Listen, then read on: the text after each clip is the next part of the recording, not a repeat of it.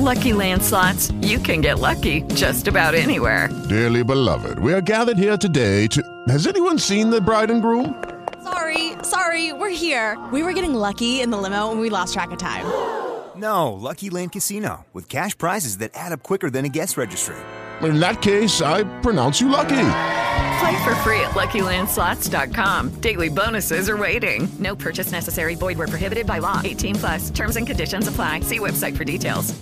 Step into the world of power, loyalty, and luck. I'm gonna make him an offer he can't refuse. With family, cannolis, and spins mean everything. Now, you wanna get mixed up in the family business. Introducing The Godfather at ChumbaCasino.com. Test your luck in the shadowy world of The Godfather slot. Someday, I will call upon you to do a service for me. Play The Godfather now at ChumbaCasino.com. Welcome to the family. VGW Group. No purchase necessary. Void where prohibited by law. See terms and conditions. 18 plus.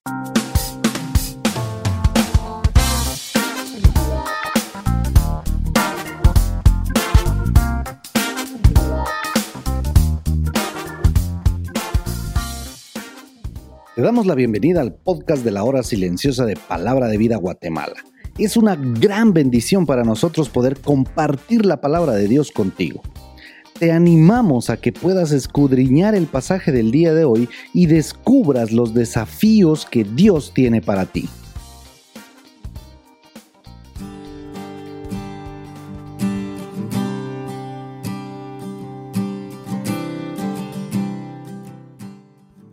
Muy buenos días tengan todos ustedes, qué gusto saludarlos nuevamente en el comentario de la hora silenciosa. Hoy estamos en Mateo capítulo 10 versículos del 1 al 15. Jesús está ubicado en alguna región en Galilea y dice el verso 1 del capítulo 10, entonces llamando a sus doce discípulos, después de mencionar el sentimiento de compasión de Jesús por la gente en los últimos versos del capítulo 9, ahora en capítulo 10 Mateo describe cómo Jesús nombra a cada uno de sus discípulos y los nombra así precisamente, discípulos. Pero en el versículo 2 los llama apóstoles. Los nombres de los doce apóstoles son estos, dice ahí en Mateo. Realmente Mateo prefiere identificarlos, lo cual pone de manifiesto, entre otras cosas, el peso que tiene para él el término discípulo. Podríamos deducir que los que los discípulos en el, en el Evangelio de Mateo no son solo los que aprenden, sino también los que son enviados con una misión. Notamos cómo los términos discípulos y enviados parecen bastante eh, vinculados. La narración enfatiza la autorización otorgada por Jesús a sus elegidos y también la confianza absoluta que ellos deben de tener en aquel que los envió. La potestad para predicar y hacer milagros es una expresión del poder del Señor. Los apóstoles actuarán como Él y también confirmarán su palabra con milagros. Luego describe los nombres de los doce apóstoles. En primer lugar, se nombra a Simón con el sobrenombre de Pedro. En el Evangelio solo dos de los apóstoles nombrados a continuación llegamos a conocer pormenores de ellos del publicano Mateo, que en, eh, que en su lugar de trabajo como cobrador de impuestos fue llamado por Jesús para que le siguiera, y de Judas el traidor. En el Evangelio de Juan se nos dan más detalles sobre Felipe, también sobre Bartolomé y también sobre Tomás.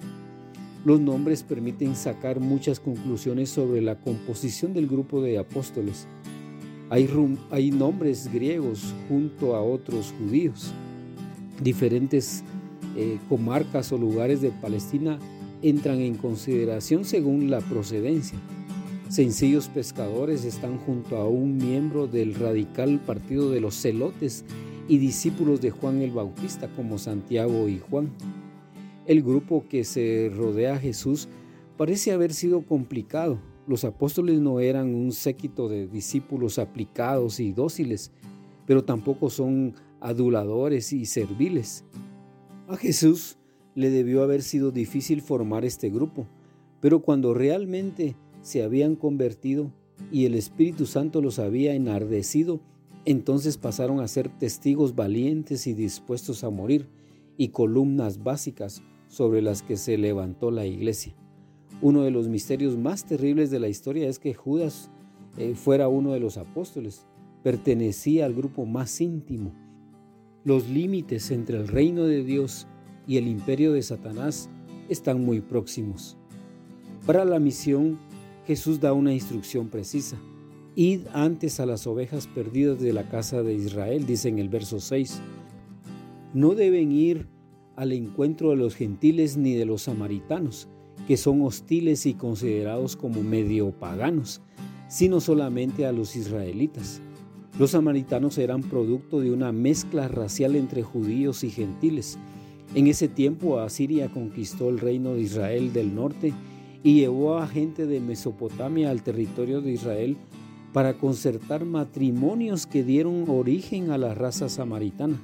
Los apóstoles debían ir únicamente a las ovejas perdidas de la casa de Israel. Con esta prohibición no se determina que los gentiles o también los samaritanos no deban de tener parte alguna en el reino de Dios y en las bendiciones del tiempo mesiánico. Jesús solo establece el orden, el camino que debe tomar la salvación según el decreto divino, que también manda a ir a los judíos y a los gentiles. Así entendió Jesús su misión. No he sido enviado sino a, los, a las ovejas perdidas de la casa de Israel, dice en el capítulo 15 y verso 24. Estas palabras de Jesús tienen que estar aquí para cualquier judío vea que, que Dios primero ha ofrecido la salvación a Israel. Id y predicad en el, que el reino de los cielos está cerca, dice el verso 7. El mensaje que los doce apóstoles tenían que comunicar acerca del reino era idéntico al de Juan el Bautista y por supuesto que también al de Jesús. Es el tiempo de la gran cosecha, es el tiempo de cumplir con la gran comisión, por tanto el tiempo de la salvación también. El poder que han obtenido que se menciona en el versículo 1, también deben probarlo. Sanad enfermos, limpiad leprosos, resucitad muertos, echad fuera demonios, dice en el versículo 8. Muy pocas veces nos enteramos de que los apóstoles hicieran tales cosas en, en, el tiempo de Jesús, en tiempos apostólicos, en tiempos de la iglesia primitiva. La predicación va acompañada de señales y milagros.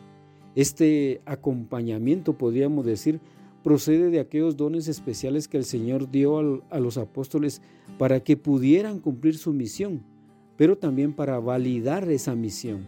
El mensaje de los apóstoles, igual que el del Señor, sería autenticado por medio de los milagros.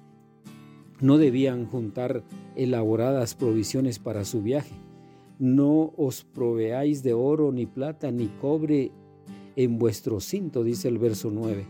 Era para no dar la impresión de que eran profesionales comprometidos en hacer negocios. Los judíos sabían que nadie puede ir al monte del templo con bastón, con zapatos, con fajas de dinero o pies empolvados. La idea era que cuando un hombre entrara al templo debía dejar muy claro que había dejado atrás todo lo que tenía que ver con el comercio, con los negocios y con los asuntos mundanos, dijo Barclay, un comentarista bíblico. Al realizar los, los apóstoles su ministerio, debían en reciprocidad ser ministrados por quienes lo recibieran. En cada ciudad y aldea debían encontrar a alguien que fuese digno, dice el versículo 11, y podían hospedarse con esa persona. Obviamente tal dignidad sería determinada por la respuesta favorable al mensaje que anunciaban. A quienes rechazara el mensaje y no lo recibiera, debían de dejarlo, sacudiendo el polvo de sus pies al abandonar el lugar nada hospedador. Este acto simbolizaría su rechazo de la ciudad judía como si fuera una despreciable ciudad gentil de la que su mismo polvo sería indeseable. El Señor afirmó que el juicio de esas personas sería mayor que el de Sodoma y Gomorra en, el, en Génesis 19, cuando comparecieran en el día del juicio final. Dios es soberano en su elección y también en su llamado. Y quienes son elegidos reciben del Señor todo lo necesario para realizar este digno trabajo.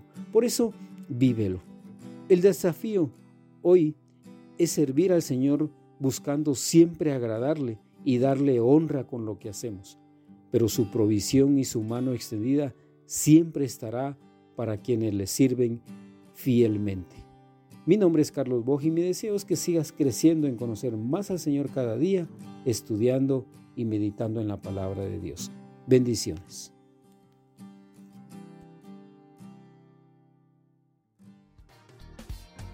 Queremos animarte a que puedas compartir este podcast con tus amigos y así poder crecer juntos en el conocimiento de la palabra de Dios. Síguenos en nuestras redes sociales para más información.